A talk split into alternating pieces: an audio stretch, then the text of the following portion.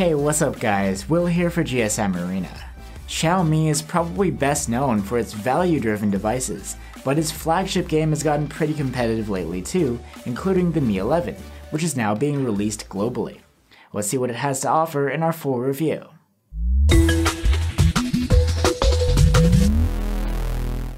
The Xiaomi Mi 11 is a flagship phone with an elegant curved glass build and an aluminum frame. Well, actually, ours is made from Gorilla Glass 5, but there's also a version available with a vegan leather back. We have the Horizon Blue finish here, and it looks great. The colors shift as the phone catches light at different angles. The way the glass tapers to the edges makes the Mi 11 look and feel impressively thin, and overall, it's quite comfortable to hold. There is no official waterproofing on the Mi 11, but teardowns online reveal waterproof sealing around the speakers and the SIM slot, so there's some sort of protection here. On the front of the phone is a 6.81 inch AMOLED display, protected by sturdy Gorilla Glass Victus. It has a QHD resolution, a 120Hz refresh rate, and a punch hole in the corner housing the selfie camera. The screen is curved, so content spills over the edges, it's actually a much sharper curve than what Samsung is coming out with these days. This is one of the best smartphone screens you can get. You have that sharp resolution coupled with the high refresh rate, as well as a super fast 480Hz touch sampling rate. When you interact with this display, everything is super fluid and responsive, and the refresh rate will dial down to 60Hz when it can in order to save power, though competitors can go down even lower than that. Content on the Mi 11 looks crisp, contrasty, and vibrant. The phone has support for HDR10 Plus as well as 10 bit color. You can adjust colors and settings to be super accurate, and brightness is excellent too. We measured a maximum of 500 nits with the slider, and a boost to over 920 nits in auto mode when out in bright sun. For audio, the Mi 11 has a pair of stereo speakers, tuned by Harman Kardon. The top one is a bit smaller, and it's actually located not where the holes are, but under the display. The Mi 11 earned a very good score in our loudness test. The top speaker produces mostly midtones and is a bit quieter than the other one, but together the sound quality is good. There's noticeably less bass than last year's model though.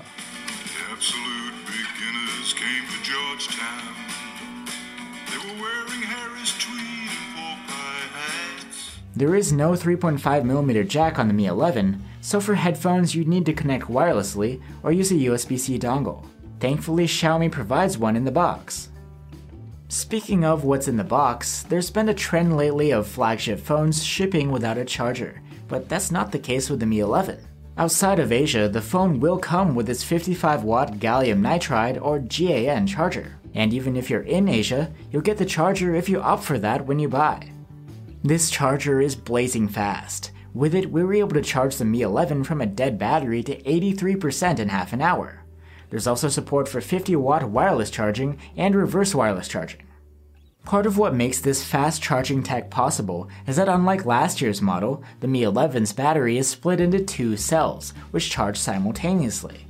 Together, the cells have a 4600 mAh capacity, and battery life here is good, but it is a bit underwhelming compared to many phones coming out these days. With the screen at 120Hz, the Mi 11 scored an endurance rating of 81 hours in our battery life tests. Of course, when considering the battery life, you have to take into account the high screen refresh rate and resolution, as well as the high powered Snapdragon 888 chipset. Performance here is awesome. It's on par with the best you can get on an Android phone. The Mi 11 does fall behind a bit in graphics benchmarks due to its higher res display, but this is understandable and doesn't reflect in real world performance. And of course, the Snapdragon 888 also provides support for 5G network connectivity as well. One thing we did notice though is that despite its vapor chamber cooling system, the Mi 11 tends to get pretty warm when performing heavy tasks such as gaming. And in benchmarks, the phone got so hot that it failed one of the stress tests. But with that said, we didn't notice any effects of thermal throttling while actually playing a game. The interface of the Mi 11 is Xiaomi's MIUI 12 over Android 11. However, even though the new Android is on here, the UI is virtually the same as what we saw in MIUI 12 last year. you still get the super wallpapers, which zoom and move as you unlock and swipe the interface. You can choose between three of them, and there aren't any more available for now. You do still get classic Xiaomi features here, such as an IR blaster, which lets you use the phone as a remote control. There is support for an always on display, and you can set it so that the size of the display will light up with color when a new notification comes in. The notification shade can be split into a notification center, accessible from the left corner of the screen, and a control center on the right. You also have access to an app drawer, which holds and organizes all of your apps. Or you can opt to keep everything on the home screen if you want. You get 128 or 256 gigs of storage on the Mi 11, but that's it, storage isn't expandable here. And waking up and unlocking the Mi 11 is done with an under-display optical fingerprint reader. It works pretty well, though these days it's not the fastest around. The fingerprint scanner is also supposed to be able to read your heart rate, but the feature isn't available right now.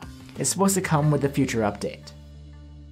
It's worth mentioning that Xiaomi has unveiled their next version of MIUI 12.5, which will be coming in a few months.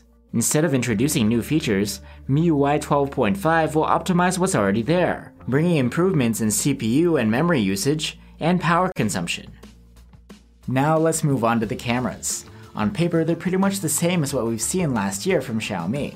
There's a 108 megapixel main camera, a 13 megapixel ultra wide cam, and a 5 megapixel macro camera. Xiaomi has been promoting the Mi 11's capability for video recording, so let's dive into the video quality first. 4K footage from the main camera is outstanding. It's sharp and detailed, with accurate colors, nice contrast, and good dynamic range. This is also true not just for 30 FPS video, but 60 FPS as well. 2 times zoom video from the main cam is actually quite nice. It is an optical zoom, but thanks to the high-res sensor, the results are more than usable in daytime. The main cam also supports 8K video recording at up to 30 FPS. This is among the best 8K footage we've seen from a phone. You get great colors and contrast, wide dynamic range, excellent detail, and smooth playback. On the ultra wide, you can shoot in 4K at 30 FPS. It's good, but not as great as the main cams. The colors are a bit more dull, and the dynamic range more limited. In low light, 4K video from the main camera is very impressive. It has low noise, rich detail, nicely balanced exposure, and well preserved colors. New on the Mi 11 is night mode for videos. These come out in 1080p and are digitally zoomed for some reason.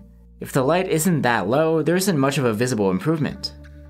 However, in really dark situations, the night mode does put in the work. Sure, there's a lower resolution, some cropping, and heavy noise reduction, but instead of pitch black footage, you get something usable, with visible detail and color. Electronic stabilization is available for both the main cam and the ultra wide in all resolutions except for 8K. It does a great job in smoothing out your footage.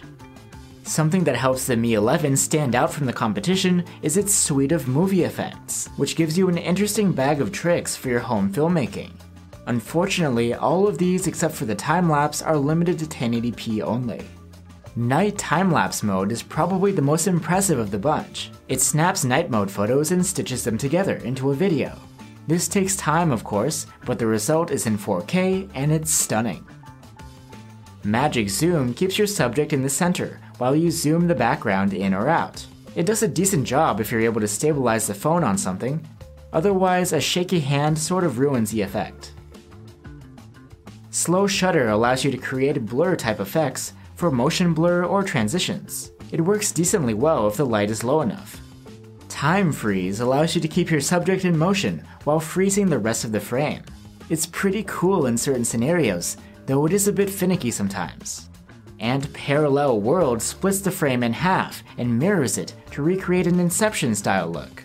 There's a limit of 10 seconds for each clip. Now let's move on to the Mi 11 still photos, starting with the main cam. Its images come out at 27 megapixels by default, and they have rich detail, great contrast, and accurate colors.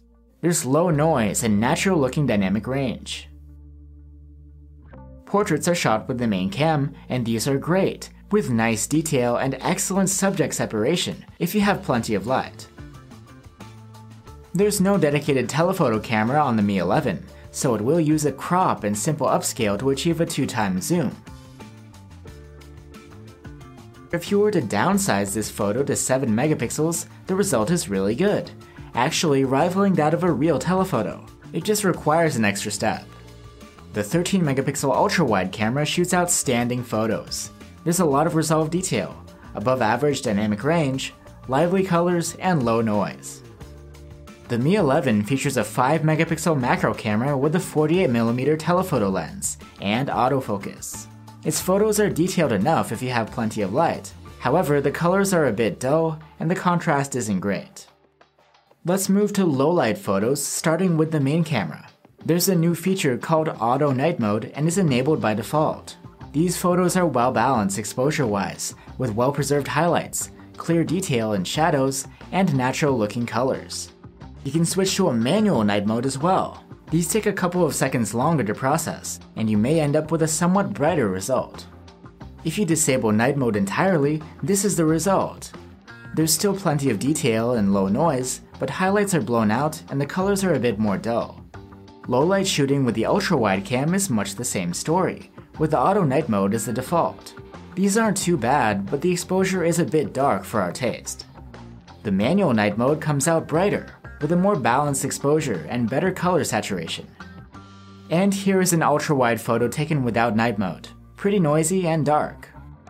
For selfies, the Mi 11 has a 20 megapixel front facing cam. It's a quad Bayer sensor, but for some reason the photos still come out in the native 20 megapixels. They are on the softer side, but still decent, with good colors and contrast. So, that's the Xiaomi Mi 11. It's got an attractive design, an awesome high refresh rate AMOLED display, stereo speakers, fast charging, and an excellent camera experience. Plus, it's the first smartphone with a Snapdragon 888 to be available globally. I do wish that the battery life was a bit better though, and some people might miss having a dedicated telephoto camera. And those video effects, they're interesting, but despite the hype, they're not going to get you into Hollywood. But at the end of the day, the biggest factor here is the price the Mi 11 is surprisingly affordable for a flagship. Its price tag undercuts a lot of the competition, and if you're looking for value in a premium phone, the Mi 11 definitely deserves a recommendation. Thanks for watching guys, stay safe and see you on the next one.